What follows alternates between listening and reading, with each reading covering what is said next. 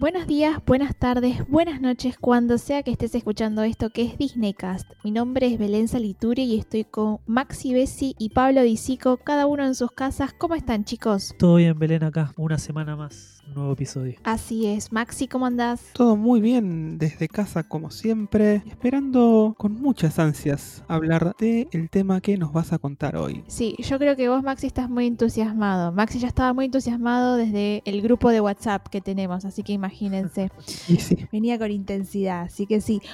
Hoy vamos a hablar de los festivales de Epcot. Y hablamos de festivales en plural porque Epcot no tiene uno, no tiene dos, no tiene tres, sino que tiene cuatro festivales a lo largo de todo el año. El más famoso de todos, creo que es el favorito de Maxi probablemente, ¿verdad? sí, sí, sí, de cabeza, sí. Sí, bien. Que es el Epcot International Food and Wine Festival, o sea, el, el festival de comida y vino, que va desde fines de agosto hasta fines de noviembre, en la época, digamos, otoñal. Después también tenemos el Epcot International Flower and Garden Festival, ¿sí? que sería el festival de flores y jardines, que obviamente está en la temporada de primavera, que va de marzo a junio. Y Pablo, vos estuviste ahí, ¿no? Sí, sí. No es un festival que diga, oh, qué emoción haber estado en ese festival, pero sí estuve. Lo viviste, lo presenciaste. Claro, no, no, no, no puedo presentar el mismo énfasis que Maxi con sus festivales, pero bueno. Porque las plantas no se comen. Algunas sí, Bueno, algunas sí, algunas se comen, sí. No se comen, no se mueven. algunas sí.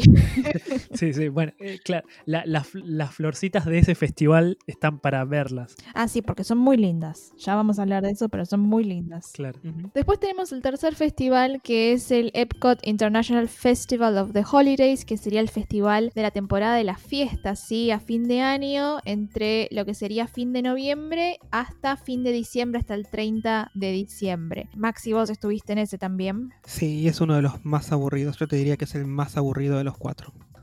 Sí. Bien. Y el último festival, que es el más nuevito de todos, es el Epcot International Festival of the Arts, que sería el Festival de las Artes, que está en la temporada de invierno, en los meses de enero y febrero, ¿sí? Que vos estuviste en ese, ¿no? Yo estuve en ese, muy lindo festival, la verdad que me gustó mucho, es, es el único festival de Epcot que conozco y la verdad es que eh, me gustó, ¿eh?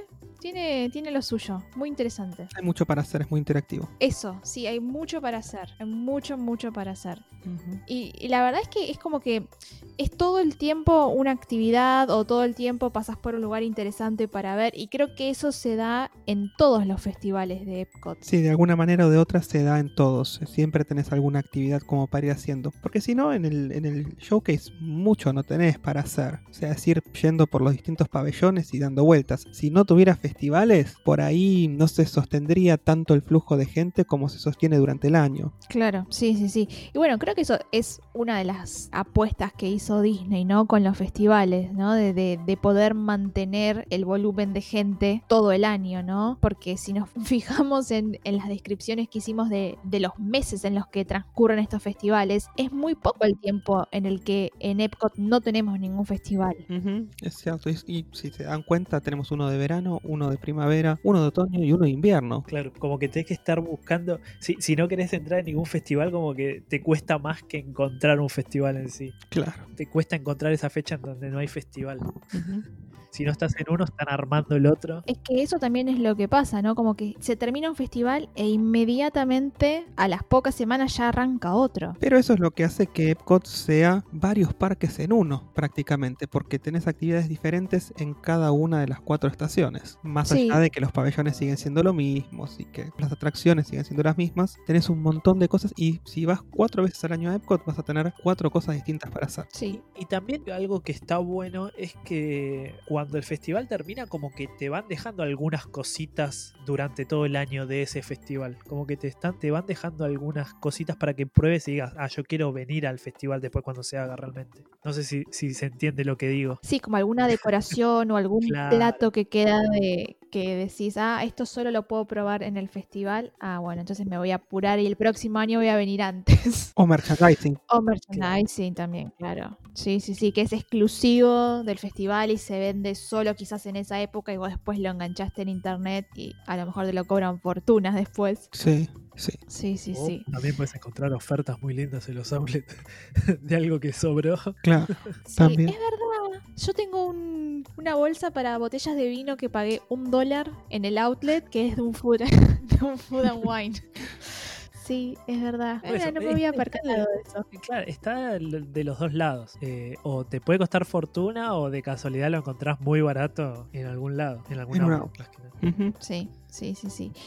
Y bueno, la razón por la que me interesó tener un episodio sobre los festivales de, de Epcot es porque, no sé a ver qué piensan ustedes, pero creo que los festivales son parte de la identidad de este parque. Ya están muy asentados porque la mayoría tienen más de 20 años y creo que no podemos imaginar a Epcot sin los festivales. Es un poco lo que decía Maxi, esto de que es como una atracción más. Ujú. Sí, porque si no, Epcot termina siendo un parque relativamente aburrido para la gente. Si vos le preguntás a- a- al público en general, ¿cuál es tu parque menos favorito? Y gran parte te va a decir que Epcot, porque justamente los juegos que hay en la parte de adelante en Future World quedaron medio atrás. Pongámosle que Spaceship Earth está bastante viejito, eh, Misión a Marte está bastante viejito, el Test Track, bueno, zafa, pero es de lo poco que hay. Y aún así hay mucha gente a la que no le vuela la cabeza. Claro. por ejemplo, Pablo. Claro. Entonces, cuando te queda eh, el juego de Imagination de Figment o te están quedando... Es un parque que no levanta gente por las atracciones. Lo único que tiene que la gente está loca por ir a, a ver es el juego de Frozen que queda en Noruega. Claro. Pero el resto es nostalgia, nada más. Entonces, la única forma que tiene Epcot de ofrecerte algo novedoso cuatro veces al año para que vayas varias veces y disfrutes son los festivales Claro. con sus opciones también gastronómicas, con sus conciertos y con sus actividades. Sí, con toda esta variedad de, o esta oferta, digamos, de actividades que, que ofrecen todos los festivales. Así es. Yo estaba pensando que cuando Maxi decía esto de que hay mucha gente que lo pone en último lugar a Epcot, es el único parque al que le dedicamos tres episodios con este. O sea, imagínense lo que nos gusta, que creo que ni a Magic Kingdom le terminamos de dedicar un episodio entero, que a Epcot le dedicamos tres episodios. Sí, y a Magic le deberíamos dedicar unos cuantos episodios más porque muy poco No. hablamos de los restaurantes. y- Cla- claro, pero a, a eso iba de que... Que no se nota el favoritismo, ¿eh? No, para No. nada. Bueno, pero eso se lo peleamos a cualquiera. Nosotros vienen y dicen, no, ¿por qué? Se lo peleamos a cualquiera. Yo a Epcot te lo milito de acá hasta que me muera. Ah, sí, yo voy con la vincha, ¿eh? Sí, sí, totalmente. Está. Yo también. Este, sí, a mí a veces me confunden con Testigo de Jehová cuando ando tocando los timbres. ¿Conoce la palabra de Epcot? Sí, somos fans, que quede claro. Que quede bien en claro eso. Así que bueno, arrancamos entonces con este episodio haciendo un recorrido por la historia de estos festivales. La idea es poder contar cómo empezaron, cómo fueron cambiando, ¿no? A lo largo del tiempo, qué es lo que se puede hacer en cada uno de estos festivales, qué tienen de diferentes, qué es lo que pasa en el Flower and Garden o qué es lo que pasa en el Food and Wine. Todos tienen algo en común, que es la comida. Ahora en este punto, ¿no? O sea, cuando comenzaron tenían diferencias más marcadas, ahora hay un- unas, unas líneas que están un poco que Borrosas. se borraron ahí. Sí, porque hay, como decía Pablo, hay elementos de el Flower and Garden que por ahí se ven durante todo el año, hay elementos del Food and Wine que se ven en todos los festivales, hay elementos, eh, como dijo Pablo. Así es. Y bueno, vamos a arrancar con el primer festival que tuvo Epcot, que es el Epcot International Flower and Garden Festival, que fue el primero que se inauguró el 23 de abril de 1994. Y en esa época el festival duraba solo 5 semanas que es absolutamente un tiempo que ahora no podemos concebir para los festivales porque ahora el Flower and Garden está en aproximadamente 90 días, o sea, casi 3 meses de festival tenemos. Wow. Tranqui. Sí, sí, sí. Creo que eso demuestra el- la popularidad y la cantidad de gente que lograron convocar, porque pasar de 5 semanas a 3 meses es mucho.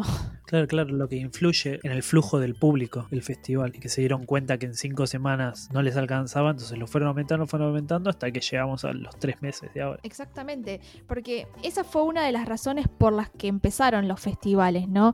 Era una forma de poder atraer a más personas en las épocas en las que Epcot no Epcot y Walt Disney World en general, ¿no? No convocaban tanta gente, ¿no? Que era la época quizás de la primavera o del otoño, ¿no? Que a comparación quizás de la época de verano, que es cuando en el hemisferio norte están de vacaciones, o en la temporada de las fiestas, ¿no? Donde están esas semanas donde también en Estados Unidos están de vacaciones, ahí sí hay un volumen más importante de, de visitantes a los parques, pero en el resto de los meses y bajaba y en Epcot bajaba todavía más. Claro. Entonces esa fue una de las razones por las que trajeron la idea de tener festivales en Epcot. Y el primero fue el de flores y jardines. La idea era atraer a un público también que no estuviera tan interesado en parques temáticos. Apuntaron a este público de personas interesadas en la jardinería o jardineros amateur que estuvieran, digamos, interesados y también aquellos jardineros serios, ¿no? Esa gente de- que le gusta, como, no yo pienso en mi abuela siempre, con sus plantas, que le encantaría quizás, ¿no? Estar en un flower and garden. Sí, porque muy lindo. O sea, lo que hacen con las plantas de darle formas en los que se llaman topiaries, que son plantas y flores prácticamente cortadas como. ¿Te acuerdas? Ahora podemos hablar, porque es de Fox, del joven mano de tijera. Sí. Claro. Bueno, eso que hacía Edward eran topiaries. Exactamente lo mismo que hacen, pero con forma de personajes de Disney. Es hermoso. Y aparte tenés un montón de lugares llenos de flores donde por ahí hacen dibujos con flores de distintos colores. Nada, es- es- está re lindo puesto el parque durante el Garden and Flower. A- A mí lo que me, me llamaba la atención mientras veía con las cosas del festival era que había como puestos de ferias que te vendían cosas relacionadas a la jardinería. Y, yo lo pensaba en ese momento, pero ¿quién vendría a comprar un- una pala o un rastrillo ¿viste? para a Disney, no? Bueno, Pero bueno, eh, de- después sí, el festival y que va la gente, que vos estás diciendo que va la gente eh, especialmente para eso, bueno, tiene otro sentido. Pero vos lo ves de primera, de primera mano y decís, ¿qué hace esto acá en Disney? ¿no? Porque no hay que tener una pala con, con la carita de Mickey Mouse. Es una pala normal. Claro, es un verdadero elemento de, de jardinería en el medio de Epcot. Sí, pero en realidad la, elección de, hacer un festival de este tipo, ¿no? Sobre jardinería, sobre flores, fue acertada y era, era algo que Disney pensó muy bien, porque ellos ya tenían un departamento de horticultura para los parques, ¿no? Que era el que se encarga de todo lo que es el mantenimiento de los arreglos florales o de los paisajes que vos ves, no solo en los parques, sino también en los hoteles. Entonces, muchas de las cosas que pensaban mostrar en este festival de flores y jardines eran muchas de las cosas que ya estaban haciendo quizás a menor escala en los parques. Y una de las cosas que encontré mientras investigaba sobre el Flower and Garden es que Disney tenía un, un shop, un local en el marketplace de Downtown Disney, que ahora es Disney Springs, que se llamaba Garden Center y era un local para comprar eh, artículos de jardinería. Así que ya tenía como todo medio armadito en este rubro. claro, era una excusa para meter las cosas de ahí en Epcot. Claro, o sea, ya tenía gente que sabía armar topiarios, que sabía hacer arreglos florales, que, y además tenías un shop donde podías comprar todas esas cosas. Era como, bueno, a ver, armemos algo un poco a, a mayor escala y lo llevamos a Epcot. Creo que fue bastante inteligente. ¿Cuándo no? Esto lo piensan todo. Ah, sí, obvio, obvio, obvio, obvio que sí. Disney piensa en todo. Sí. Y mm, como contábamos antes, ¿no? Que es- estábamos diciendo que todos los festivales de Epcot tienen un espacio para la comida y el Flower and Garden no se queda atrás, ¿no? Sí. No sé si ahí, Maxi, vo- vos, a- el Flower and Garden no fuiste, ¿no? Sí fui, pero en el año 2013. Fue la Ah. única vez que fui al Flower and Garden. ¿Y qué te pareció la comida? Mira, eh, en realidad no fuimos por la comida en ese momento porque no estábamos tan interiorizados en el tema del Flower and Garden. Sabía que iba a haber plantas, que iba a haber este topiaries, que iba- pero no sabía que iba a haber comida. Entonces me fui con todos los restaurantes reservados y no me guardé espacio para el Morphy. Igual vos fuiste el, el año en el que se inauguraron las cabinas de comida en el Flower and Garden. Sí, fue en el año que se inauguraron las cabinas de comida y te repito, no, eh, ese año fuimos a comer al Biergarten y salí pero recontra pipón y sí, porque es una locura de salchichas, puré de papas, una locura. Eh, y a la noche eh, cenamos en... ¿Dónde cenamos? Parece que la noche cenamos en el 900 Park Fair en aquella Claro. época. Claro. Así que no, no queríamos llenarnos con cositas de las cabinas. Claro. Sí, una de las diferencias que tiene el Flower and Garden con el Food and Wine en el tema de lo que es la comida es que las cabinas que están en el Flower and Garden tienen comidas un poco más frescas, ¿no? Con platos que a lo mejor utilizan muchos más vegetales o incluso plantas, ¿no? Como para estar a tono con la temática también. Sí, recuerden que son generalmente comidas de temporada las que hacen cuando abren las cabinas. Entonces vas a encontrar comidas un poquito más pesadas en invierno, por ahí van a ir poniéndose un poquito más pesadas en otoño y en primavera, verano vas a tener cosas más frescas, aunque seguramente algunas opciones de los otros festivales vas a tener clásicas, como por ejemplo en Francia, carne siempre va a haber. Claro. Bueno, pero si bien todos los festivales tienen comida, ¿qué es lo que hace que el Flower and Garden no sea diferente al resto? Y una de las cosas que más me llamó la atención es que todos los festivales y cuando el Flower and Garden empezó, tenía ese elemento como educativo, ¿no? De querer mostrarle a, a la gente lo que ellos podían hacer en sus casas. Entonces, no solo vos ibas a Epcot para ver flores o para ver topiarios de los personajes de Disney, ¿no? Pero también ibas a aprender, a ver qué era lo nuevo en el mundo de la jardinería, ¿no? O te mostraban quizás ejemplos de diferentes arreglos florales que vos podías hacer en tu casa. Entonces, me parece que eso para mí, no sé, creo que es algo que está buenísimo en un festival, ¿no? Que además de ir a ver cosas o de ir a comer algo, vas a aprender. Sí, porque tienen seminarios en donde te explican un montón de cosas que tienen que ver, por ejemplo, en este caso con jardinería. Y no es que son seminarios que te da el del vivero de acá a la vuelta, no, son personas de renombre en el mundo de la jardinería. Claro, se aseguraron de traer a, a expertos en, en lo que es el, el mundo de la jardinería, como para que uno, si va al parque, digamos, esté aprendiendo de los mejores. Sí, eso es algo que Disney siempre toma como estándar. Nosotros siem- estamos nombrando, eh, digamos, a los festivales y todos se llaman Epcot International. Entonces tiene esa palabra internacional en su nombre, ¿no? International. Pero ¿por qué estamos hablando de un festival que es internacional? Pero porque son festivales que tienen que ver con ese World Showcase que tienen ahí al fondo, entre comillas, para mí siempre es el fondo, el World Showcase, en el que se representan 11 países del mundo. Y cuando hacen festivales representan a muchos más países, porque cuando abren las cabinas de comida hay países o regiones que no están representadas en, en ese World Showcase. O sea que vas a tener de México, de Francia, de Noruega, de todos los países que están. Y aparte vas a tener por ahí de Hawái, vas a tener de Patagonia, vas a tener de Brasil, eh, inclusive Claro. algunos que no tienen nada que ver con ningún país. Tenés la, eh, no sé, de Donut Box, que es eh, la cajita de las donas, en el que también venden donas, obviamente. Tenés otro que se llama Terra, que tiene que ver con Ujú. todas opciones saludables. Sí, sí, sí, sí. Así que Sí, por eso internacional, porque representa todos los países que engloba dentro de, esas, esos festivales. Claro, y en el caso del Flower and Garden, ¿no? Desde la primera edición que tuvo en el año 94, vos podés ver diferentes exhibiciones de diferentes plantas, flores que tienen en cada país, ¿no? O sea, esa también es la representación cultural que uno encuentra en estos festivales, ¿no? Uno a lo mejor va al pabellón de Alemania y se encuentra con la flora de Alemania. O sea, me parece que también es ese, ese nivel de aprendizaje que uno va a hacer, ¿no? A, a Epcot, sin ni siquiera a lo mejor tomar un seminario. Sí. Pero los festivales no se quedaron ahí. O sea, el Flower and Garden no se quedó solo con mostrar diferentes topiarios o brindar seminarios con expertos jardineros, sino que fue evolucionando y en el año 1999 agregó música. Y empezó el Flower Power Concert Series, ¿sí? una serie de conciertos que traía a diferentes bandas y artistas, algunos un poco más famosos, otros más de medio pelo, pero bueno, se hacía lo que se podía, ¿no? Y en el año 2015 cambió su nombre al Garden Rock Concert Series. No sé si alguno de ustedes tuvo la posibilidad de ver alguno de estos conciertos. De los de Garden and Flower no. Ok. Pero está bueno que hagan esto, porque a las plantas les gusta que les hablen y que les canten.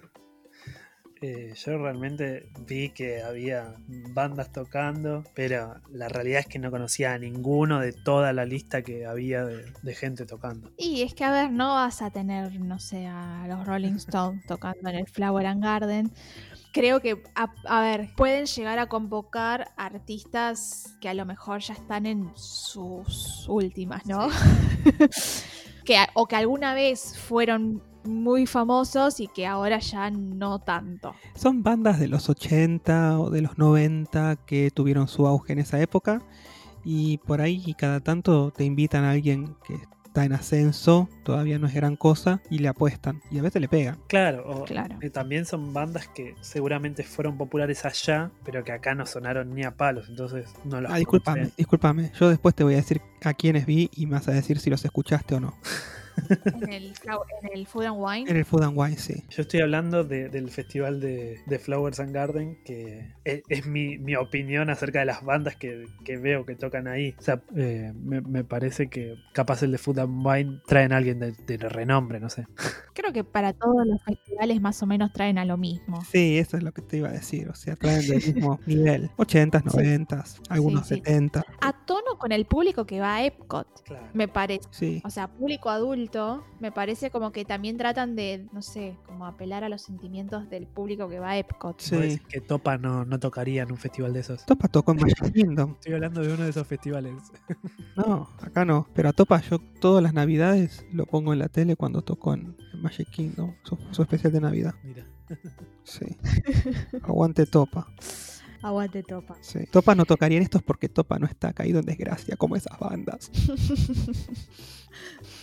Y bueno, al tener música, ¿no? Al tener estos conciertos, al tener seminarios, al haber agregado las cabinas de comida en el 2013, eso fue lo que permitió que el Flower and Garden se fuera extendiendo cada vez más en el tiempo, ¿no? Que pasara de cinco semanas a tener tres meses de duración. Así que ahí también es, además, ¿no? De que mucha más gente iba al parque, ¿no? Y demostraba interés. Y después, otra cosa que agregaron en el Flower and Garden son los Illuminated Gardens, que serían los jardines iluminados. No sé si alguno tuvo la suerte de verlos o No, no me suena haber visto eso. No, a mí tampoco. a la noche se iluminan todos los topiarios y todos los arreglos florales, como que le agregaron unas especies de luces y eso. Ah, Pero son luces direccionales al. Sí, sí, sí, sí, sí. Ah, Esa es la idea. Sí, sí, sí, sí, sí. Como que dieron un plus. Yo lo vi y pensé que era normal eso, no, no sabía que tenía un nombre en particular, pero se ven bastante lindos de noches. Como que se aprecian un poco más de noche, te- te- hasta te diría, con esto que vos decís del. Illuminated Garden. Como que recuerdo, y aparte, creo que la mayoría de las fotos que tengo son de noche, porque lo visitaba de noche, me gustaba más ir de noche a Epcot. Y sí, recuerdo que se veían bastante lindas las, los topiarios. no. Sí. Nosotros no, no vimos los topiarios de noche con luces entonces, porque lo que hicimos fue salir del parque, ir a comer y volver para los fuegos artificiales. Y cuando volvimos para los fuegos artificiales nos quedamos por la zona de Future World no nos fuimos para el lado de eh, World Showcase. Y adelante lo que había eran unos topiaries de Monsters University, si no recuerdo mal. No me acuerdo si eran de Monsters U o si los de Monsters U los vi en 2014 y había de Frozen, no me acuerdo. No me acuerdo. Pero había un, un topiary de la película que se estrenaba ese año. Claro. Sí, después lo que uno tiene es, es que los topiarios están en todos los parques. Capaz que uno no se da cuenta, pero están. Lo que recuerdo fijo es un topiario de Mickey Mago con las escobas en la entrada de Hollywood Studios. Sí, pero ese sí- sigue estando ahora. No, no, pero es, es algo que después queda, a eso que, de que Sí. se refería Belén de que había en Claro. los parques. Mm. Ese es el que más fijo recuerdo yo. Bueno, y el frente de Magic también está. Sí. El- el- la cara de Mickey, ¿viste? Claro, es un jardín. Sí, es- sí. Sí. Y bueno, ¿quieren saber cómo se preparan, digamos, todos esos topiarios y cómo se preparan para el festival? O sea, para estar tres meses manteniendo plantas. Sí, a ver, ¿cómo hacen? Bueno, primero hay un equipo de horticultura, sí, de Disney, que trabajan también con los animadores para poder capturar las emociones de los personajes. Hay alrededor de entre 65 y 80 personajes que se muestran todos los años en formato de topiario durante el Flower and Garden Festival. Es un montón. O sea, creo que uno piensa en 65, 80 y dices, ah, no es tanto. Pero si ahora les cuento cuánto tiempo toma hacer cada uno, van a ver que es mucho. ¿Cuánto tiempo?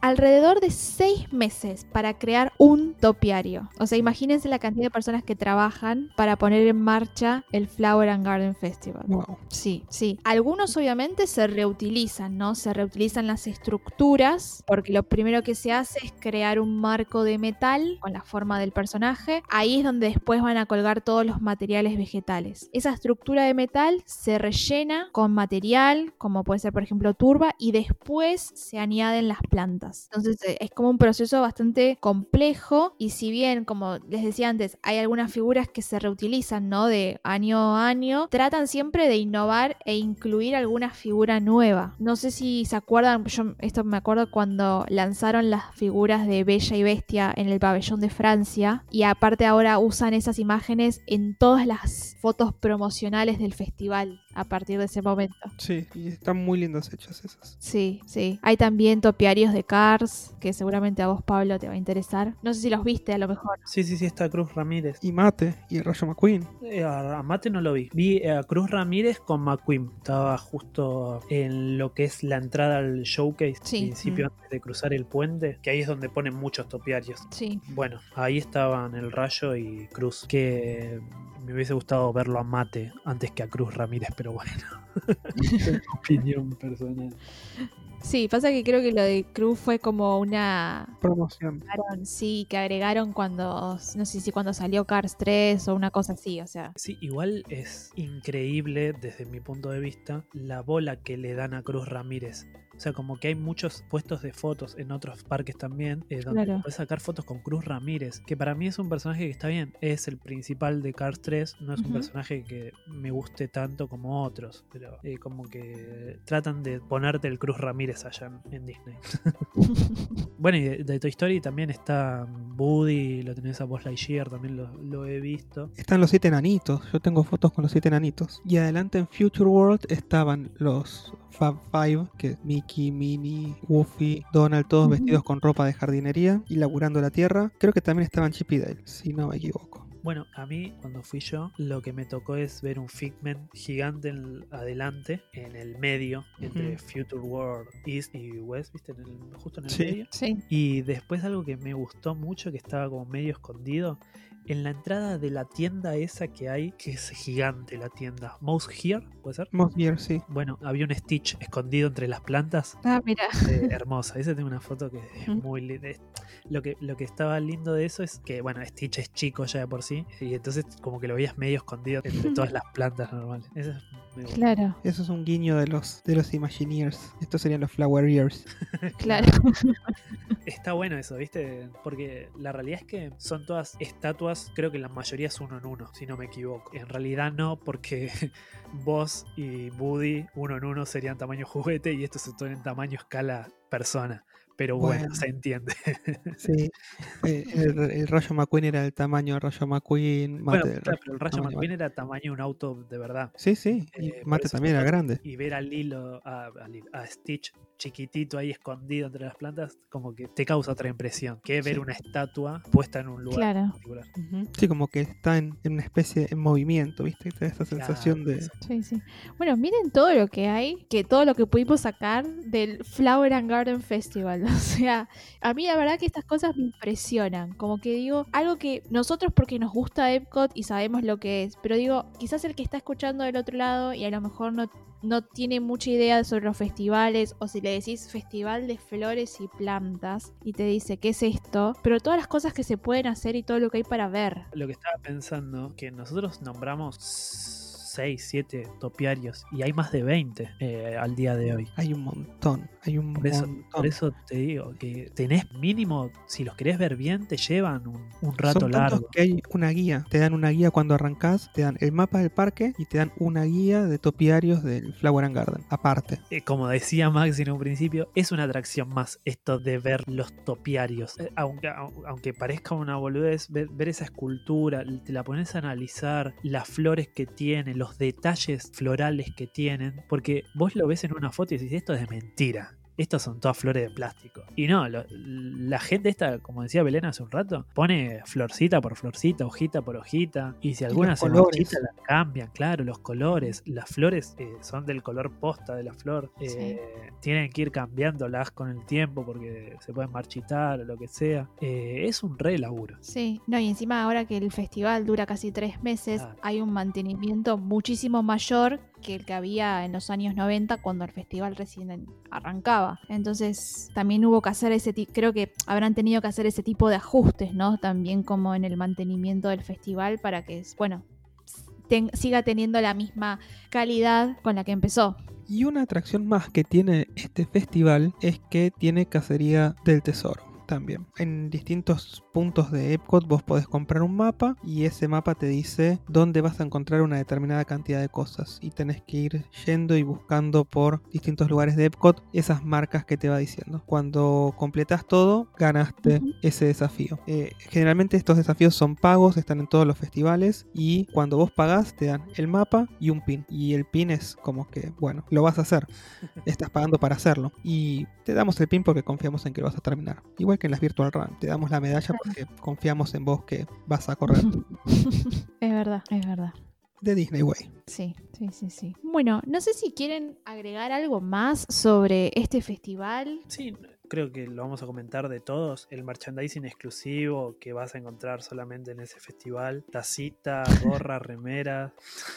Lo Sí, que- el Figment con flores. eh, Y lo peor es que todo tiene el año, o sea, no te sirve para el año siguiente. El año que viene tenés que volver a ir a comprar. Exactamente. sí, meten el año ahí como para decir, toma, Sí. el año que viene tiene que comprar otra cosa. Y después lo que yo recuerdo es el área de las mariposas que ahí me metí, que es una carpa con un montón de flores y mariposas de distintas especies, que me gustó mucho. Y después también hay áreas para chicos, que esas las vi de lejos yo, que están relacionadas con el festival también. Sí, eso también en Epcot tienen mucho áreas para chicos. Como Epcot es un parque que aparentemente es para más adultos, aparentemente digo, eh, algunas de estas atracciones para chicos meten porque si no se pueden llegar a aburrir. Claro. O sea, Claro. yo, yo creo que si te gusta la jardinería, es un festival que lo vas a disfrutar, disfrutar al 100%. Si te gustan las esculturas, como es mi caso, lo disfrutás por el lado de las esculturas. A mí las flores no, no me vuelven loco, pero las esculturas son muy lindas. Y bueno, si te gusta la comida, también tenés cosas. Claro, es como que hay para todos. Claro. Algo para todos. Algo vas a encontrar. Eh, es un festival súper recomendable desde mi punto de vista. Buenísimo, es bueno saberlo. Que alguien que, ustedes que fueron, que estuvieron ahí, que lo recomienden, es, es bueno saber. Sí, completamente. Es que, a ver, eh, el Flower and Garden te lo voy a recomendar. Es, es un lindo festival. Por más que la comida no la probé. Claro. Si no probás la comida, a lo mejor de el festival, igual vas a comer algo rico. Yo siempre creo eso. Sí. Digo que si no probás el- la comida que está en alguna de las cabinas, de todas formas vas a terminar comiendo algo rico en Epcot. Si te sentas en los restaurantes, decís, Claro, sí, seguro. Por más que vayas a un buffet, son de muy buena calidad. por eso. O sea que vas a seguir teniendo una buena experiencia en lo que es culinario, digamos. Sí, tenés restaurantes muy buenos y después tenés otros que por ahí no, no tanto. A ver, no tanto dentro de los estándares que tiene Epcot. La comida siempre va a ser buena. Pero por ejemplo, si vas al Coral Reef, vas a ir a uno de los peorcitos de Epcot. Y sin embargo, la comida va a estar buena. Eh, y si quieres ir a los mejores, bueno, vas a ir a Chef de France. Uno que me encantó, que la comida es sencilla, es el Garden Grill. Pero bueno, no importa, en otro momento vamos a hablar de restaurantes, perdón. Bueno, hagamos esto, pasemos al próximo festival, ¿sí? Pasemos al Epcot International Food and Wine Festival, ¿sí? Que es el festival de comida y vinos, que es el más popular que tiene Epcot y por el motivo que ya todos sabemos, Maxi, decilo vos. Porque a todos les gusta el chupi y el morphy. Es así de sencillo. ¿A quién no? Así es, por eso se ha convertido en el festival más famoso y con mayor concurrencia de Epcot. Fue el segundo que se originó en este parque. Sí, su primera eh, edición fue en el año 96, ¿verdad? Así es. Y en el año 1996 había muchísimos chefs invitados muy importantes, como por ejemplo Todd English, Jean-Louis Paladin, eh, Norman Van Aken, Allen Susser. Inclusive estaba también Tom Colicchio, que no sé si lo conocen de Top Chef, es uno pelado. Sí. Bueno, él estaba en ese festival inicial en el año 1996. Disney arrancó con la vara muy alta con un montón de profesionales que estaban en esa época en que los chefs estaban empezando a convertir en estrellas de rock, ¿viste? Todos los miraban como si fuesen, wow, cómo cocina, están en la tele. Eh, en ese momento todavía creo que no estaba el canal Food Network. Claro, no, no había tanto programa de cocina, quizás era mucha menor cantidad de lo que hay ahora. Claro, y aún así había, viste, algunos este, desafíos de chefs o, o la cocina de, viste, había algunos programas de esos. Y muchos Sí. libros, por supuesto, también. Así que había muchísimos virtuosos gastronómicos y la verdad que arrancaron muy arriba. ¿Es un festival que arrancó ya de entrada tres semanas, un mes? ¿O ya arrancó con todo varios meses? No, la primera vez fueron nada más que 30 días y se llevó a cabo entre el 28 de septiembre y el 27 de octubre de 1996. Pensá que en su momento arrancaron con 30 días y hoy llevan más de 90 cada uno de estos festivales internacionales de comida y bebida. ¿Pero por qué? Porque hay gran demanda. La gente va exclusivamente a comer y a tomar. Mucha gente, por ejemplo, Annual Pass Holders, van exclusivamente a tomar y a comer por ahí un viernes, un sábado, un domingo a la noche. No vayan un viernes, un sábado o un domingo a la noche si está el Food and Wine. No porque los locales, no solo cuando hay food and wine, en cualquier eh, temporada del año, los locales los viernes, sábados y domingos van a comer a Epcot a la noche. Claro, los residentes del... De la, eh, claro, de Orlando, que tienen Annual Pass. Claro, eh, vos cuando decís locales, yo decía, ¿qué van? ¿Locales de cocina? Yo, yo pensaba por ese lado. No, los locales, los, los que viven por ahí en la zona. Al año siguiente, en 1997, uno de los chefs invitados para dar charlas, estar ahí, cocinar, fue Julia Child. Vos pensás que Julia Child para ellos en Estados Unidos era como nuestra Blanca Cota. Claro. O sea, era la capa de la cocina. Entonces, teniendo a Julia Child, la capa de la cocina, en el festival, poniendo su nombre, apareciendo, Disney pone la vara altísima. ¿Cómo haces para seguir de ahí en adelante? O sea, es una locura. A ver, Disney a partir de ese momento nos fue acostumbrando con una serie de charlas, seminarios, degustaciones de vinos, todas a cargo de grandes personalidades de la cocina. Te voy a hablar de, de mi experiencia en el 2014, que fue la primera vez que fui al Food and Wine. En el 2014 me acuerdo que había un brunch que te lo preparaba Buddy Balastro. O sea, vos ibas a comer y Buddy Sí. Balastro estaba ahí. ¿Sabes quién es Buddy Balastro? El de Cake Boss, el que tiene sí. la Carlos Sí. Bakery en Hoboken, en Nueva York. Y que ahora se iba a abrir, me parece, una Carlos Bakery, si no me equivoco, se iba a abrir una Carlos Bakery en Springs, en Disney Springs, pero eso no sé si, si sigue en pie o no. Y no fui al brunch por- porque era un día antes de que yo llegara, me quería matar. ¿Por qué? Porque yo ya tenía el viaje planeado un año antes, ya había sacado las fechas un año antes y me publicaron las fechas, no sé, cinco meses antes de lo que iba a pasar. Me quería matar. Lo que sí había disponible era, por ejemplo, una cena que era una cena maravillosa en la que también actuaba parte de la troupe de Cirque Soleil y de los que estaban ahí en Disney Springs. Viste que había un show de Cirque Soleil. Sí. Bueno, te hacían parte de ese show durante una cena en la que entre los chefs invitados también estaba Robert Irvine, que es un Sí. Iron Chef, que es el de Restaurant Impossible, Sí. un capo absoluto. Y el chabón estaba ahí.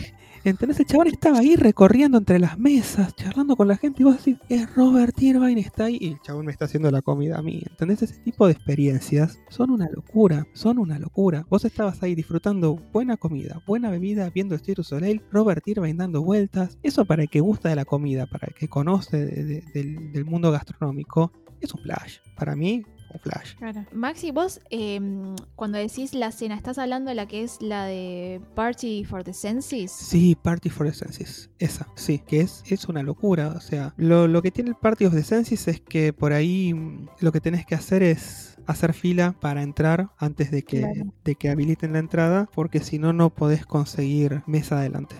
Claro. Eso. Así que, A, mí lo que me interesaría mucho saber, más allá de que nos cuentes todas tus experiencias, es cómo empezó ese festival. ¿Por qué trajeron ese festival a Epcot? ¿Hay un inicio? sí, en realidad el festival es anterior a, a su presentación en Epcot. En los 80 había un evento mucho más chico que se llamaba Walt Disney World Village Wine Festival y que tenía lugar en el Marketplace de Downtown Disney, que ahora es Disney Springs. En el 93 y en el año 1994 se movió al centro de convenciones del Yacht Club Beach Resort. Y de ahí se tomaron un año de descanso. En 1996, George Calogridis, que era el vicepresidente de Epcot Epcot en ese momento, tuvo la visión de mover ese pequeño evento del Marketplace a Epcot y convertirlo en un evento de escala internacional, podríamos decir, aprovechando, igual que en el Flower and Garden, todo lo que el World Showcase ya tenía para ofrecer. Y además, por supuesto, tomó ideas prestadas del Food and Wine Festival que se realizaba en Aspen. Prestadas, claro. Sí, se choreó la idea, básicamente. Sí. Sí, otro lo está haciendo, bueno, a ver, yo lo quiero hacer también, a ver qué está haciendo el otro. Tiene copyright, tiene copyright, no tiene copyright, matanga. Así que como podrás ver, Disney no inventó los festivales de comida y pero sí les dio una impronta y popularidad que no le había dado nadie hasta ese momento. Y lo hizo suyo, viste, prácticamente, único, propio. Vos decís Food and Wine Festival y automáticamente va, no sé, pensás en, en lo que te ofrece Epcot, incluso hasta cuando lo googleás. Sí, lo primero que sale es eso, sí, es cierto, sí. Es como que si bien hay otros, ¿no? Y que él después uno lo encuentra en los resultados, lo primero que aparece es el, el festival que está en Epcot. O sea, Google te manda a Orlando, te manda a Florida. Te tira la posta. Claro. Pero bueno, eso es, eso es lo que le permitía a Epcot con el World Showcase, ¿viste? Darle la oportunidad de sumar comidas a las que ya ofrecían al menú y, y poder poner un menú temporal especialmente diseñado para este evento. Sobre todo para aquellas personas que estuvieran dispuestas a visitar el parque fuera de temporada para esta ocasión especial, en la que pueden aventurarse a probar distintas comidas en porciones muy pequeñas, cosa que si algo no te gusta, no es que te clavaste con un plato en particular. Podés Es seguir verdad. probando, es casi como una degustación. Yo te voy a tirar un dato como para que veas la magnitud del éxito que fue teniendo este festival. Nosotros recordemos que en 1996 teníamos una entrada de Epcot que costaba ¿cuánto? 42 dólares. Sí. Y todos los platos que se vendían durante el Food and Wine en estos marketplace, en estos mercaditos, estas cabinitas que abrían, costaban entre 1 dólar y 3 dólares. Hoy en día el estándar por ahí es un plato de 6 dólares y se pueden llegar a ir a 8, 9, 10 y hasta 12 dólares. Entonces, vos fíjate que la gente respondió y cuando Disney vio que la gente respondió, obviamente subió los precios, como hace siempre. Y la gente sigue yendo, así que es un muy buen festival. Sí, y lograron lo que querían, porque en esta temporada ¿no? de, de otoño era temporada baja para Disney, Sí. para Epcot, y con, eh, con el festival de, de comida y, y vinos, lo que lograron es que, como decías vos, ¿no? Como que vaya gente que estuviera dispuesta a visitar el parque para probar todos estos platos que te estamos ofreciendo únicamente durante Sí, sí, en, en, en principio era probar los sabores de 30 países en 30 días. Ese era el eslogan inicial del, del festival. O sea, eran los países que ya tenían sus pabellones y algunos, algunas cabinitas que les dicen marketplace, mercaditos, este, en los que no solo vas a probar sabores maravillosos, sino que aparte tenés un show porque los están preparando delante tuyo. Fíjate que en todas las cabinas vos podés ver cómo están cocinando. O sea, Sí. que eso inclusive a vos te mete en esta cultura de storytelling de Disney, en el que el storytelling es estamos haciendo la comida y te estamos involucrando porque vos lo estás viendo. Sí, Y eso suma la experiencia de una forma que puede ser o no consciente, pero suma. sí, totalmente. Y bueno, dentro de una de estas cabinitas estamos nosotros. Sí, estamos en una... Inicialmente en el 96 había una cabina de Argentina y con el tiempo se nos redujo a una cabina que se llama Patagonia, en donde estamos con Chile. ¿Cuándo fue el cambio? ¿Te acordás? No, no me Porque yo acuerdo. En ¿Cuándo? 2013, 2014 encontré eh, fotos de la cabina que decía Argentina. Así que fue en los últimos años, me parece, ¿no? 2014 yo estuve en una cabina que decía Patagonia. Eso te lo aseguro. Te lo o sea que habrá porque en el 2013 más o menos. yo calculo que sí. Porque en el 2014 estaba la cabina de Patagonia que tenía las empanadas, que no tenían nada que ver con nuestras empanadas. Y tenía un cordero con chimichurri de menta que no tenía nada que ver con chimichurri. Entonces, este, nada, dije, no puede ser. O sea, esto de Patagonia, esto de Argentina no tiene mucho, ¿verdad? Claro. y te lo maridaban con un vino que nosotros nos miramos con Emilia, con mi esposa. y Dijimos, este vino lo podemos comprar en el chino de acá a la vuelta. O sea, no me puedes estar cobrando 5 dólares la copita esa. Eh, Claro. Cuando yo voy al chino y lo compro por 50 centavos de dólar. Eh, y me, me- me costó comprender cómo es que ese vino llegó a ser el lobby como para representarnos ahí en, en el Food and Wine. Claro, yo eh, cuando estuve así investigando, cuando estaba la cabina que era solo Argentina, estaban los, estos dos platos que vos eh, mencionaste recién. O sea, estaba eh, las empanadas Sí. y estaba el, el cordero Mm. También. Pero en, en la parte de, de bebidas había varios vinos. Sí, pero la mayoría eran chilenos, el único argentino era este. Ah. Ese era el tema con los vinos, que eran la mayoría eran, o sea, eran todos chilenos salvo uno y el que había nuestro era nada, Igual- como decirte, no te digo toro viejo, pero Perdón. no sé. Sí, Porque, porque vos decís lo que había de Argentina no nos representa. sí. ¿Cómo sabes que lo que había de otros países sí representaba al país? Bueno, eso es lo que te quiero decir. Es muy difícil decir claro. que son sabores eh, característicos de cada país. Por ahí son sabores que nos recuerdan a cada país con una americanización como para el paladar del De ellos. estadounidense. Claro. Para que ellos estén felices. Es lo mismo que pasa con nosotros acá con la comida china y la comida japonesa. No te creas que vos vas a China o a Japón y vas a tener los mismos sabores que acá. Acá están todos manipulados para tu paladar, mi paladar, el paladar del argentino, que no es el mismo que el del chino y el japonés. Eso pasa en todo el mundo. Sí, obvio. Lo que vi mientras estaba buscando el, el menú de Argentina, viste, y hasta qué año, hasta qué año habían estado, había un video de un chabón que decía que, no sé si en el 97 o en el 98, a las empanadas le habían agregado queso. A las empanadas Mirá, de carne. queda hermoso el queso, las empanadas de carne. Yo te aseguro porque a mí me gusta ponerles queso cada tanto. Pero no es la empanada de carne argentina. Pero por eso, si vos ahora me decís que no es nuestra empanada, no sé qué, cómo queda esa mezcla con Que- el queda queso. bien, queda bien. Te, te- te repito, yo lo, lo hago cada tanto. Pero no es la empanada clásica argentina, no es nuestra empanada. Yo si tuviese que ir allá y hacer una empanada, te hago una empanada clásica de carne, una empanada de humita y este te pongo esa salsita que ahora no me acuerdo cómo se llama, que pones para mojar medio con tomate las empanaditas y comes. Entonces te hago algo clásico argentino. Pero bueno, no nos estarían llamando aparentemente. Ya saben, Disney, si necesitan a alguien que vaya a una cabina durante los meses de septiembre a noviembre en el Food and Wine para cocinar comida argentina, yo me inmolo, yo voy. Está muy bien. Bueno, ya está, te postulaste, ahora queda el llamado Sí. pendiente. Que me escuchen.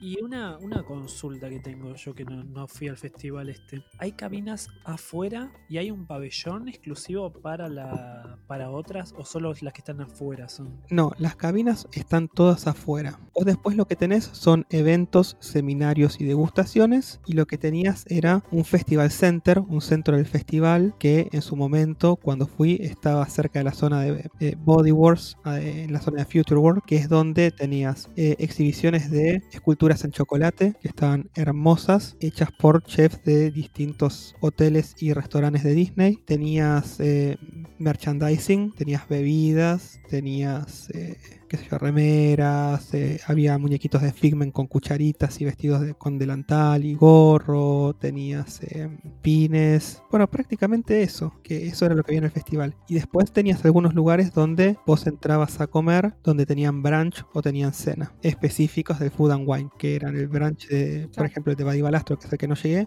o el Party of the Senses, que eran el que cocinaba, entre otros chefs, eh, el chef Irvine. Claro. Bueno, estas cenas Party for the Senses empezaron en el año 2000 y mm, lo que a vos, os- o sea, vos el año que vos fuiste, ahí era donde estaba Robert Sí, Irvine, ¿no? sí. Claro. O sea, cada año hay un anfitrión diferente, o sea, un chef distinto que es el que dirige, digamos, la... Hay muchos chefs invitados. ¿En la misma noche? En la misma noche de Party of the Senses. Porque Party of the Senses era, Ah. no me acuerdo si eran, eran pocas noches. O sea, en el viaje que nosotros fuimos de 11 días había un Party of the Senses. Claro. Entonces, ¿era esa o era esa? No había otra.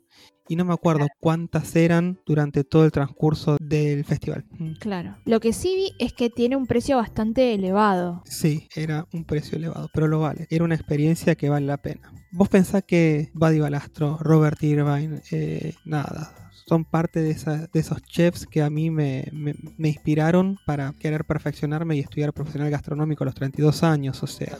Levantar el culo y meterme en un cole con pibes más chicos para aprender a cocinar bien. A mí lo que es gastronomía me encanta, me gusta, me gusta muchísimo. Es uno de mis hobbies, pero me lo tomo en serio. Claro. Y, y- y ver a esta gente enfrente mío que son monstruos y medio como que, ¿viste? Uh, capaz es una oportunidad en tu vida que no sabes si se va a volver a repetir. Sí, sí, lado, no, sí, voy a caer justo para, para la noche de San Questán o mira lo que me pasó con Body Balastro, no llegué por un día. Así que son situaciones que tenés que decir, sí, la agarro, sin pensar, porque por ahí después no la agarras nunca más. Sí, sí, por ese lado lo entiendo. Es como si vos tuvieses una noche especial, íntima, interactiva con Randy Newman, ¿entendés? Vos la agarrás, pero Sí. porque te gusta, es parte de ese universo sí. Pixar que a vos te vuelve loco. Bueno, a mí me pasa esto también con esta gente que cocina. Bueno, pero hubo un año en el que Disney tuvo que salir a flote sin estos chefs famosos en el Food and Wine, que fue en el 2001, después del 11 de septiembre, porque todos los chefs cancelaron su, su aparición en el festival, ¿no? Obviamente, dadas las circunstancias, no ninguno quería viajar. Entonces lo que Disney tuvo que hacer es, bueno, no yo tengo chefs propios, ¿no? Hay gente que maneja nuestras cocinas y que son algunos hasta igual de habilidosos que estos chefs tan famosos, estas celebridades, ¿no? Y fueron los chefs de, de Disney que se encargaron de dar todos los seminarios, los paneles, de estar a, cargo de, estas cenas especiales, ¿no? Y creo que fue un éxito, ¿no? Digamos, este, no se notó tanto la, la diferencia porque la gente quedó impresionada y obviamente eran comidas que estaban al mismo nivel de lo que se comía con o lo que se o, el tipo de taller o, de seminario que daba un chef entre comillas celebridad, ¿no? Que venía de la tele quizás. Pero bueno, después en el 2002 los chefs volvieron y los pobres chefs cast members tuvieron que volver a sus actividades normales, digamos. Así que los desplazaron un poquito. Pero bueno, esto tampoco era suficiente. Entonces Disney tenía que hacer algo más, ¿no? Para decirle a la gente después de, ¿no? del 11 de septiembre de 2001 que volviera a viajar, que volviera a los parques. Y se fue por el lado de la música también. Sí, muy bien. Y le incorporó al Food and Wine Festival. Vos, Maxi, tuviste la suerte de ver. Sí, tuve la suerte de ver, estaba Hanson. Sí, ya sé, no me digas, se me cayó un lagrimón cuando los vi a los Hanson. Estaban re grandes. Sí, que va. cantaron, pues cantaron, sí, ¿no? cantaron, sí. Si no la cantan, los cagamos a palos. Mm. ¿Cómo no van a cantar eso? Está bien, O sea, por Y las sí, loco, hace tu gracia. Así. Está muy Sí. bien, está muy bien. Sí. Bueno, es un clásico ya esta serie de, de conciertos, ¿no? El, el Lead to the, to the Beat. Y era lo que decíamos antes, ¿no? Que traen a todos artistas que quizás tuvieron su época de gloria y después se apagaron. Sí, eh, bandas de los, de los 80 y de los 90 que pegaron un hitazo y, y bueno, después nada, quedaron ahí pobres, este, medio, medio en desgracia. Seguro que ahora hacen fiestas de 15 o haya Sweet 16 o alguna otra cosa, pero Bueno, pero no solo sumaron música, ¿no? Sino que también siguieron este, incorporando cosas al Food and Wine. Y una de estas cosas fue incorporar la media maratón, que antes era lo que era la media maratón de Disney, y le cambiaron el nombre a Race to the Taste y la incorporaron al festival de Food and Wine, ¿sí? Y la- hasta la movieron a octubre para que coincida con la fecha del festival. mira, Sí, ah, me, me pareció súper interesante eso, porque el festival tomó tanta importancia que le siguieron como agregando cosas, ¿no? Le, le dieron agregados para, para hasta seguirle subiendo un poco más la, la relevancia que ya estaba teniendo. sí porque si se estancan la gente deja de ir. O sea, siempre tiene que ser mejor y más grande. Sí, e incluso cinco años después, en el 2010, le volvieron a cambiar el nombre y directamente le pusieron Wine and Dine, o sea, más similar todavía al, al nombre del Claro. Si vas a correr, tenés que tener mínimo un tubo de vino encima y, no sé, mínimo un platito de entrada, algo así, un aperitivo. Claro, Eh, está bueno, sí. está bueno, es un un plan. Es un ¿Sabes gran cómo plan. corres ahí? Bueno, no sé si quieren agregar algo más sobre el Food and Wine Festival. A mí me dieron ganas de ir, me dio un poco de hambre Sí. también, pero Sí. De comer empanadas. Eh, mm, no, sí, también. de- pero buenas empanadas, por favor. Sí, sí, una buena empanada. Una cosa que quedó es que a partir de 2014 lo que hicieron en el Food and Wine fue tomar conciencia de lo que es la comida gluten free para la gente que tiene problemas con el TAC. A partir del 2014 empezaron a marcar en los menúes, en los pasaportes, qué comida era gluten free para que, libre de gluten, a hacerlo en castellano, para que la gente que necesita este tipo de oferta sepa exactamente a dónde ir y qué pedir. Eso antes no estaba. Que hoy en día nos cuesta creer que antes no estaban este tipo de ofertas señaladas, pero no hace mucho que empezó a pasar esto de que se toma conciencia de, los problemas que tiene la gente con el TAC a veces. Trigo, avena, centeno y cebada. TAC, para los que no saben. Hay gente que come eso y termina arruinada. Sí, es verdad. Es verdad. Así que, bueno, cada vez más razones para ir al Food and Wine, ¿verdad? Cada vez más razones. A mí, me, yo- a mí ya me lo vendieron. ¿Sabes que yo cuando fui a, a Disneyland estaba en, en el- en California Adventure, el Food and Wine de Disneyland? ¿Y qué onda? Raro. Yo- la realidad es que no, no- no tenía ni idea que iba a estar el festival ese, ¿viste? Como que fui, no, ni pensé que iba a encontrarme con un festival. Y estaban las cabinas, me pareció todo muy caro, muy caro. Pero es de los precios que decía Maxi hace un rato. 6 dólares, Ujú. 8 dólares. Para comidas diminutas, para mi Ujú. punto de vista. Claro. Sí. Probé un par de cosas, no me volvieron loco, pero tampoco sé bien qué es lo que probé, ¿viste? Fui a buscar hamburguesas, mini hamburguesas, cosas así, que a mí me llegasen a gustar, ¿viste? La verdad que no, no fue una buena experiencia. Eh, lo que sí tengo un, un gorrito que dice Food and Wine, un gorrito de chef, eso que- de plástico que te dan, eso lo tengo de recuerdo. Que eso es un lindo recuerdo, es un lindo recuerdo. Sí, y gratis, ¿no? Obviamente. Claro. Este, Sí, no sé si lo dijimos que muchos de los ítems que se pueden conseguir en las cabinas de, de comida del Food and Wine se pueden pagar con snacks si estás con el plan de comidas. ¿No lo dijimos? No lo dijimos, bueno, lo decimos ahora, lo acabamos de decir, perfecto. Y consulta más que, que curiosidad. Eh, yo he visto en videos de gente que va a estos festivales que compran como una carta con ya comidas prepagas. Sí, es la, la tarjetita que te decía, no sé si lo dije antes de, de empezar el episodio que charlamos un ratito, eh, pero lo que hice en el, cuando fui al festival fue comprar una tarjetita prepaga en las cabinas donde compras los tickets antes de entrar a Epcot. Cla- ah, claro, yo pensé que te referías como a una gift card cuando lo hablamos. Es que.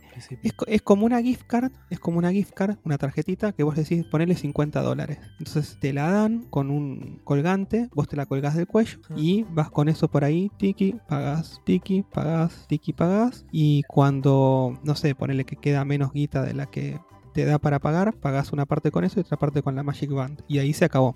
Porque si no pasas la Magic Band por ahí, agarrando chupi, cuanto más chupi, Descontrol. sí, descontrol, cuanto más chupi agarras, más pasas la Magic Band, ¿viste? Es peligroso eso. Sí. Así que consumo medido con la tarjetita. Obviamente. Sí, está bueno eso, como para tener un control y no excederse quizás. Sí. La tarjetita más que nada la usás para lo que es este bebidas con alcohol o, o algunos de esos snacks que salen 10 a 12 dólares que no, no entran dentro de, de la opción de snack de los planes de comida. Claro. Pues el resto generalmente son snacks. Y lo que te conviene hacer es comprar con los snacks cosas de 5 a 8 dólares, porque si vas a gastar en, en snacks de 3 dólares, medio como que tiras la guita. Para eso te conviene pagarlas del bolsillo y ir después con los snacks a comprar cosas más caras. Bueno, eso, con eso yo creo que termino todas mis sugerencias y reflexiones acerca del Food and Wine. No sé si les queda algo más a ustedes. No, a mí ganas Sí. de ir. Sí. A mí ganas de volver. Bueno, entonces pasamos al próximo festival. Pasemos al próximo festival. ¿Qué nos espera? Vamos a hablar entonces del Epcot International Festival of the Holidays, que como ya hablamos al principio, según la experiencia que tuvo Maxi, no es uno de los mejores festivales que tiene Epcot. Mm, Ahí Maxi no, no, no, no, no va. No, no, ¿No? no. va. Mira que a mí me encanta la Navidad. Yo soy re fanático de la Navidad. Yo te empiezo la Navidad ahora la semana que viene. O sea, a mediados de octubre para mí ya empieza la temporada navideña. Empiezo a esperar cosas de Navidad por la casa, viste, a poquito van apareciendo. Amé Disney en Navidad, pero que me pasaran todo el día villancico. Pero Epcot no, no me dio esa vibra, viste, de navideña. A pesar de que el festival se llama The Holidays, no, no, Sí. no, no, no lo sentí. No. no. Eh, No. Yo realmente no tengo ni idea de este festival, así que me gustaría que me cuentes un poco de qué se trata. Bueno, Bueno, vamos, te contamos. ¿sí? Es, es un festival que, como decía Maxi, está centrado en lo que es la temporada de las fiestas, ¿no? Con decoraciones navideñas y tiene el foco, digamos, o el centro en las distintas formas de celebrar en cada uno de los países del World Showcase, ¿no? Y obviamente tiene comida, porque no nos olvidemos que si es un festival de Epcot, va a tener comida.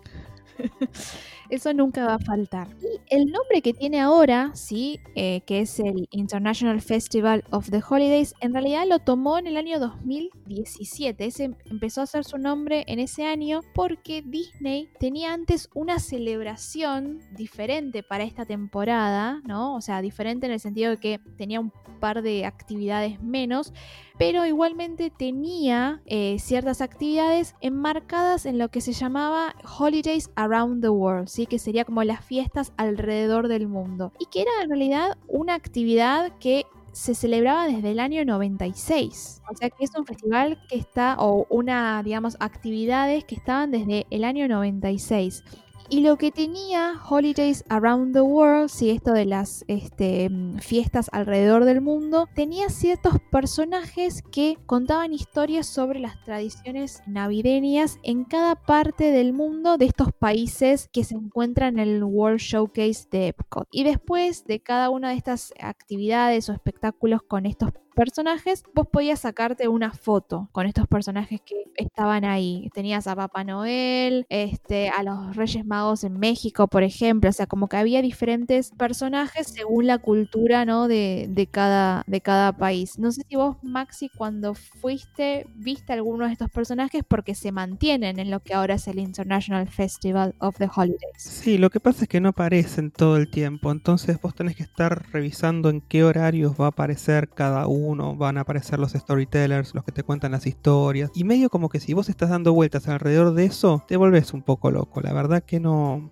a mí no me, no me funcionó. Eh, escuchamos un par de historias que agarramos al voleo, medio empezadas. La verdad que tampoco me, me, gustó mucho. No pasó por ahí, ni pasó tampoco por la comida para mí. Mm. Claro, claro. Porque cuando el festival cambió el nombre en el 2017, lo que incorporaron, ¿sí? Fue la comida. Mantuvieron todas estas actividades, ¿no? Con estos storytellers, ¿no? Con estos personajes que contaban la historia de las fiestas de cada país, pero le agregaron las cabinas de comida. O lo que ellos llaman holiday kitchen, ¿sí? Cocinas de las fiestas, ¿no?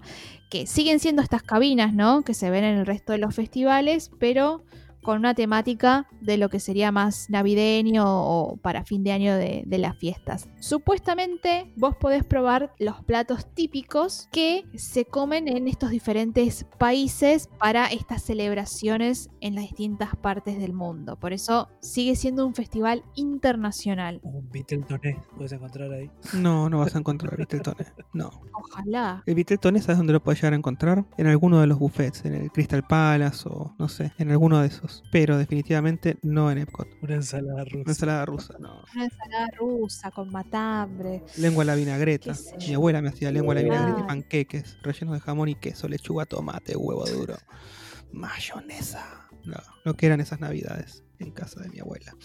En fin, em, lo cierto es que lo que se destaca de estos Festival of the Holidays es un evento particular que tiene lugar a partir de ciertas noches de noviembre fines de noviembre a fines de diciembre, que es el Candlelight Processional. ¿Qué es, Maxi? A ver, contanos un poco. El Candlelight Processional es una narración de todos los eventos que llegan hasta, hasta donde nosotros vemos el pesebre y que nos va contando, bueno, un poquito de, de toda esa parte del Nuevo Testamento del nacimiento de Jesucristo. Y lo hacen un narrador especial que está invitado para eso en particular, que generalmente es una celebridad. Los clásicos son eh, Gary Sinise, que es el Teniente Dan en Forrest Gump, Neil Patrick Harris, que no sé ni falta que le diga quién es Neil Patrick Harris, porque es Barney en How I Met Your Mother, está bien, lo digo para el que no sabe. Em, y después este, tenés algunas otras estrellas invitadas, entre las cuales generalmente también está Warwick Davis, que es eh, el de Willow, que también participó en varias películas de la Guerra de las Galaxias. Y por ejemplo, el año que fui yo, no llegué a verla, pero estaba Auli Carvalho, que es la voz de Moana. Cuando fui, que me volví loco, estaba Helen Hunt, de Mad About You. Ah, sí, sí. Y después no llegué para John Stamos, porque el día que él estaba a la noche, yo me iba. Así que Ah. Me quería matar. Porque John Stamos me cae muy bien. El tipo es re fanático de Disney como todos nosotros. Es un loco de Disney. Sí. De hecho, eh, no sé si inclusive no se casó en Disney. Sí, no sé si se casó, si le propuso casamiento a la mujer. Algo, sí, o las dos cosas, o la luna de miel, También, o todo, sí. no Yo, sé. Hasta la luna de miel llegué, el resto no, no me dio el bolsillo. Pero lo que sí quería hacer cuando volvimos fue hacer la renovación de votos, porque ahí estaba un poquito mejor. Y vos sabés que no me dejaron hacer la renovación de votos en Epcot, yo quería hacerla en Inglaterra, porque es de donde se ve mejor el show de fuegos artificiales artificiales. Quería alquilar la terracita y hacernos una especie de catering, que el catering te dice es mínimo para, no me acuerdo si eran 10 o 20 personas. Y, bueno, sí, lo que sea, dale, no, lo que sea, somos nosotros dos con el nene, pero dale, que sea para 20 personas, no me importa nada y me dicen no te lo vamos a poder alquilar porque en la época en que vos estás pidiendo está el food and wine. No, no, no me podés hacer esto. Y me lo hicieron. ¿Ves lo que pasa cuando hay tantos festivales y duran más de tres Sí, meses? Sí, y no me dejaron a- a- eh, alquilar la terracita de Inglaterra. Me, me pincharon el globo re mal. Pero bueno, porque aparte era un, era un viaje especial porque era el cumpleaños de Emilia, ¿viste? Cumplíamos 5 años de casados, todo. Y nada, me pincharon el globo. Lo único que pude hacer fue conseguir una torta linda de cumpleaños y que se le trajeran a Ohana, nada más. Sí, fue lo mejor que pude hacer. Pero no importa, la próxima vez que nos vayamos, nos vamos en época que no es de festivales para los 10 años y ahí sí renovamos votos. Que cuando yo cumpla 40, cumplimos 10 años de casados. Vamos. Te cierra todo ahí. Sí, cierra todo. Así que bueno, ya no sé ni de qué estaba hablando. Volviendo al Candlelight. Volviendo al Candlelight Processional, ahí estamos. El Candlelight Processional de Epcot no fue el primero que se hizo en todo el mundo, ¿sí? Viene desde Disneyland. Disneyland tuvo el primer intento de Candlelight Processional en 1955, o sea, es una de las tradiciones más viejas del parque. Disneyland tuvo ese año su primer Holiday Festival y un grupo de 12 personas cantando villancicos iban caminando por Main Street USA y ahí fue el inicio de esta tradición. Para 1958, ya con la tradición de este Holiday Festival y con coros más grandes, tuvo lugar el Candlelight Processional como lo conocemos hoy, con un total de 16 coros y celebridades de la época como James Earl Jones, Cary Grant o Charlton Heston. James Earl Jones es la voz de Darth Vader, para el que no lo conoce, Y Mufasa. y Mufasa. Por supuesto, tanto en la versión animada como en el live action. Eso es para que no lloren tanto porque no lo mataron de verdad, ¿está bien? Si no, no le hubiese podido poner la voz.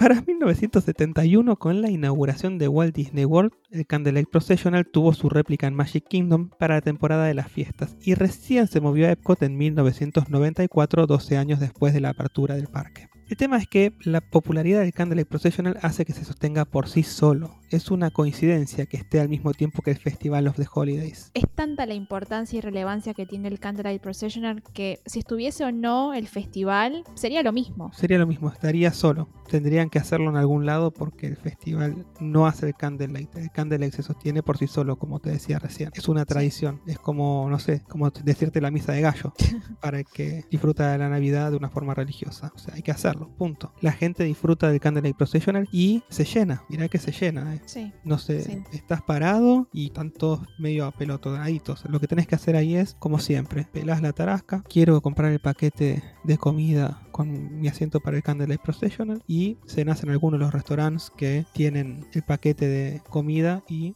entrada. Entonces vos mostrás la entrada y tienen tu asiento reservado para vos. Eso es lo mejor. Sí, bueno, eso es obra de George Calogridis, que es el que mencionamos antes que era el vice de Epcot y que para esa época ya era presidente de Walt Disney World. Él fue el que agregó lo del paquete de comidas, el que agregó también que haya varias noches de lectura del Candlelight Processional y lo que decías vos, o sea, si hay comida, la gente va y te va a pagar un, digamos un extra para poder estar ahí.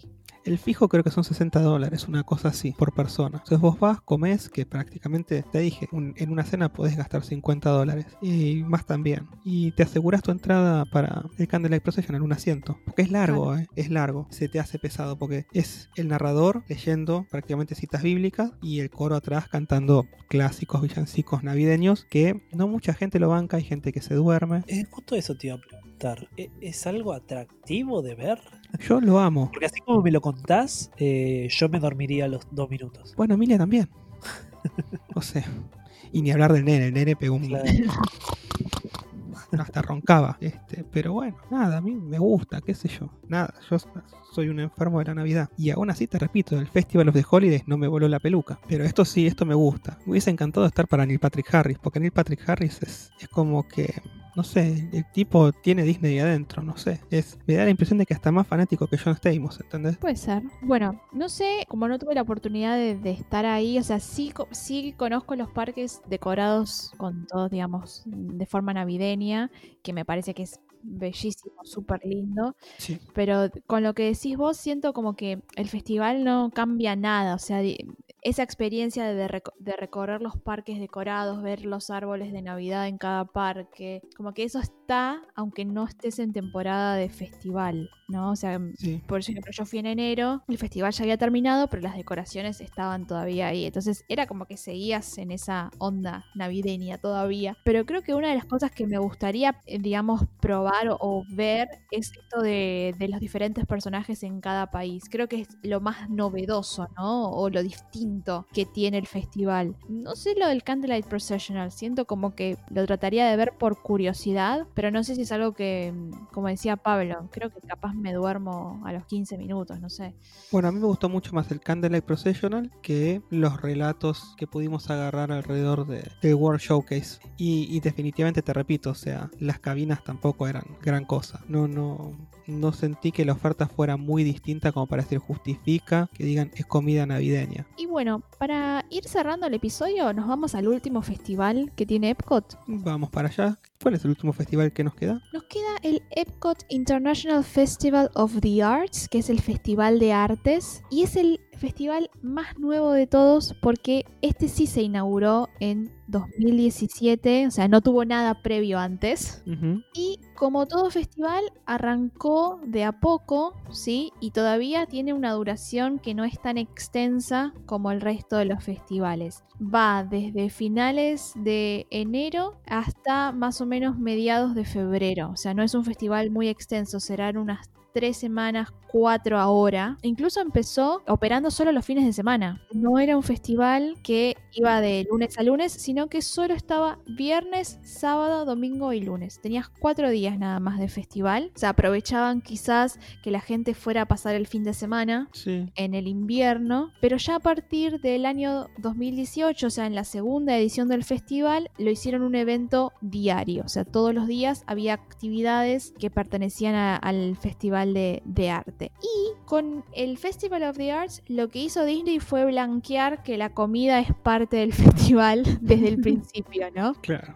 Entonces metió la comida como parte del arte que van a mostrar en este festival. ¿Por qué? Porque este festival muestra o representa tres áreas artísticas, las artes visuales, las artes escénicas y el arte culinario. O sea que vamos a encontrar representaciones de estos tres tipos de arte. Cuando hablamos de las artes escénicas, lo interesante de este festival, ¿sí? del Festival of the Arts, es que se unió con Disney Theatrical Productions, que es algo de lo que estuvimos hablando en uno de los episodios de esta temporada. Sí, en el episodio de Broadway. Exactamente. ¿Por qué? Porque lo que te- encontramos en el Festival of the Arts es una hermosa exhibición de música y de todo el talento que está en Broadway y lo trasladamos al escenario del American Gardens Theater en Epcot, que es ese anfiteatro que se encuentra en lo que sería el pabellón de Estados Unidos. The American Adventure. Entonces, en ese escenario, a, lo largo de todo el festival, hay ciertas fechas en las que vamos a encontrar distintos artistas que han estado trabajando en obras de Disney, eh, musicales de Disney que fueron representados en Broadway y hacen su aparición en una serie de conciertos que están en el Festival of the Arts que se llama Disney on Broadway. La verdad, a mí me pareció que es una experiencia súper interesante porque podés escuchar canciones de Disney, de los musicales que todos sabemos y que nos encantan, interpretadas por artistas que en muchas eh, ocasiones fueron quienes originaron el rol en las obras de Broadway, o sea que fueron el primer actor o la primera actriz que eh, interpretaron ese papel en, las en los musicales que, están en, Broadway. Me parece que es algo, no sé, a mí me causó como una cosa muy fuerte cuando lo vi. No solo tenemos estos conciertos, sino que además tenemos distintas representaciones de lo que serían artes visuales, ¿no? Alrededor de todo el parque hay más o menos unos 100 artistas que se instalan en eh, como unas especies de carpitas o de kioscos donde ellos venden su trabajo. Entonces vos vas pasando por estos puestitos, digamos, y vas viendo distintos cuadros. Hay postales, hay esculturas, hay remeras que es- están hechas por estos artistas que están en esos puestitos. A veces te encontrás con artistas reconocidos que elaboran todo lo que es arte de, Disney. La mayoría de las, de las obras de arte que ves ahí tienen temática de Disney, pero también ves artistas incluso hasta artistas independientes que vienen de otras partes, a lo mejor de Estados Unidos o incluso otras partes del mundo, a mostrar su trabajo y venderlo. Está muy bueno eso. Eso sí, las cosas tienen un precio bastante elevado. Bueno, pero es arte. Todo lo que se vende en esos puestitos, en esas carpitas, tienen precios muy elevados a menos que sean merchandising del festival que sea elaborado por, eh, por Disney, digamos. Eso es lo que está más o menos en precios que se manejan en, en los distintos locales, ¿no? En los distintos shops que uno ve en- a través de todo el parque. Pero cuando hablamos de estos artistas que van exclusivamente al festival, los precios eh, eh, está bastante imposible de comprar algo. Y de traérselo. Puf, y hablemos de querer traerte un cuadro Sí. Que posiblemente se rompa en el, en el vuelo de vuelta. Sí, te lo cobran como una valija más. Por eso. Sí, sí, sí. Y hay absolutamente de todo, porque no solo uno va a apreciar, ¿no? El arte visual, sino que además uno como visitante del parque puede ayudar a crear arte ahí. No sé si vieron alguna vez fotos o videos del, del mural de Figment que se pinta por números. Sí, Sí, entonces vos podés ir y podés añadir, digamos, tu granito de arena o tu y contribuir a esta obra de arte muchísimo más grande que ese cuadradito que vos pintás y ves gente haciendo fila para poder pintar en el mural de Figment. Eso es gratis. wow. Eso es gratis, sí, sí, sí, está ahí en uno de... Arman un mural en, en una de las... Está en el lado de eh, Future World, el mural de Figment. Y vos pasás y pintás. Qué lindo, che. Sí, está buenísimo, está buenísimo. Tenés los artistas que pintan en tiza en los pisos de, de, de Epcot, o sea, vos vas caminando y ves arte por todos lados. Sí, sí, sí, las estatuas vivientes son muy graciosas también. No, no, hay, hay muchísimas cosas. Y obviamente está lo que tienen todos los, los festivales, ¿no? Seminarios, talleres, que obviamente tienen un costo extra, vos te podés anotar, pero podés además ir a aprender, ¿no? Este elemento educativo que hablábamos al principio. Sí. Que eso es prácticamente fija de todos los festivales. Sí. Y obviamente tenemos que hablar de la comida, que es el, tercer arte que incluye este, este festival. Eh, no la llaman cabinas, sino que la llaman food studios, ¿sí? estudios de comida. Y están por todo World Showcase. También hay algunas también que están del lado de Future World. Y hay comida de todo tipo. Tenés comida que simula ser un artículo de arte, como por los churros que simulan ser pinceles, por ejemplo. Este, esos son, primero que son riquísimos, y la cobertura eh, que le ponen arriba, que simula ser la pintura, es increíble. Nunca probé unos churros tan ricos. Están buenísimos. Eso siempre me llamó mucho la atención. Esto es cuando veía fotos del festival. Sí, no, no. Y después tenés platos que obviamente eh, era lo que creo que lo que decía Pablo antes, que hay muchas cosas como que están fuera del alcance, ¿no? Si no tenés plan de comida y eso, porque hay platos que realmente son muy caros, sobre todo en este festival, porque son obras de arte. O sea, están emplatados de una forma en la que vos estás viendo, es como si fuera un mini cuadro Sí. eh, o una mini escultura. Entonces no lo podés creer. No te lo querés comer tampoco, porque te da pena. es como un poquito fuerte ir a meter el tenedor ahí a lo mejor. Sí, da pena, da pena porque están re lindos puestos. Sí, sí, totalmente, totalmente. Este, pero la verdad es que a mí es un festival como que me cerró por todos lados, como que la comida estaba buena, como que el tema del arte también era muy interesante, como que no sé, me, para ser el único festival de Epcot, primero que estaba muy emocionada porque son de esas cosas que te pasan de casualidad, como que elegís una fecha y ¡ah! justo está el festival.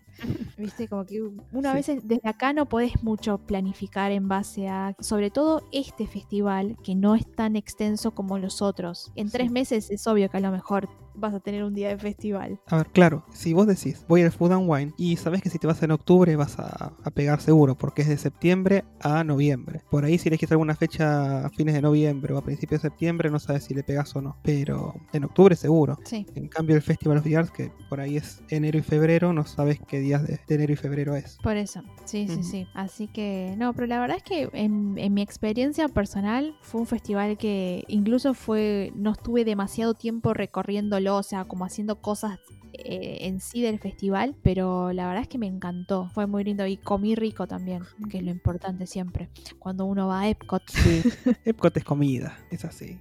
No. Sí, o el Test Track. También. Pobre Test Track. Eh, A mí me gusta. no, Sí, Sobre todo después de comer, ¿eh? claro. a mí Sí, con lo ese que me final. pasa es que no me genera nada. Nada me genera Death. Bueno, Pero nada, ¿eh? qué sé yo. Nada, ni posar para la foto, nada.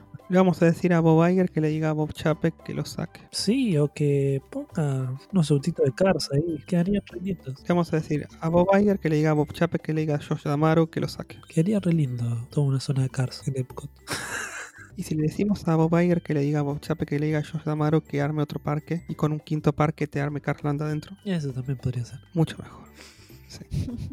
Entonces le vamos a decir a Bob Iger que le diga a Bob Chapek que le diga a Josh Damaro que le diga a Joe Road que arme un Carland en un quinto parque. Pero no sé si Joe Road lo, lo haría. ¿Por qué? Si es buena onda. Porque no es su estilo de, de parque. No es su, su forma de. Ya, ya vamos a hablar más adelante de, de, de áreas temáticas. Bueno, ya. En la tercera temporada por ahí hay un episodio de Joe Road. Perfecto. Perfecto. Perfecto. Bueno, con esto entonces podemos ir cerrando este episodio sobre festivales de Epcot, nuestro tercer episodio dedicado a este parque, porque como decíamos al principio, nos Y encanta. eh, y si opinan lo contrario, denos sus razones y podemos Bueno. charlarlo, Sí, pero seguramente no van a tener razón, así que no. Aceptamos todas las opiniones, somos personas muy abiertas. sí. Pero no puedo decir que les garantizo que no me vaya a las manos para defender a Epcot. Eh, no, y también esperamos que haya sido un, un episodio en el que mm, hayan podido conocer un poco más sobre la historia y sobre qué es lo que pasa en estos festivales de Epcot, ¿no? Que a veces uno solo escucha el de comida, el Festival de las Flores o el Festival de Arte y quizás no tenemos mucha idea exactamente qué es lo que pasa en cada uno o por qué tenemos festivales, ¿no? O sea, que nacieron para poder incrementar la cantidad de gente en la temporada baja y ahora no podemos concebir Epcot sin los festivales. Es raro ir entre festivales, porque te parece re triste. Sí, es verdad. Es verdad que ir cuando no hay un festival es algo raro en Epcot. Y aparte se dieron cuenta de que cada vez que nos ponemos a hablar de Epcot no bajamos de... Estamos en dos horas, un minuto y medio de grabación. No bajamos de dos horas. Cuando hablamos de Epcot la vez anterior lo tuvimos que dividir en dos episodios, porque era larguísimo. Y sí, Epcot es lo más. ¿Qué va a ser? Y podríamos seguir hablando, No. pero no queremos hacer episodio doble. No, no, no, no, no. Llegamos, llegamos hasta acá, llegamos hasta acá. Esperamos que hayan disfrutado el episodio, pero antes de, de irnos, les recordamos que tenemos un newsletter. Nos pueden encontrar en otra, en otro medio, ¿verdad? Así es, así es. Todos los martes nosotros a los que lo quieren en su email les mandamos un newsletter que se llama Carrusel de Noticias y te va a dejar todas las novedades, todas las noticias de Disney en la comodidad de tu email. Vos lo agarrás, lo abrís cuando querés y te enterás.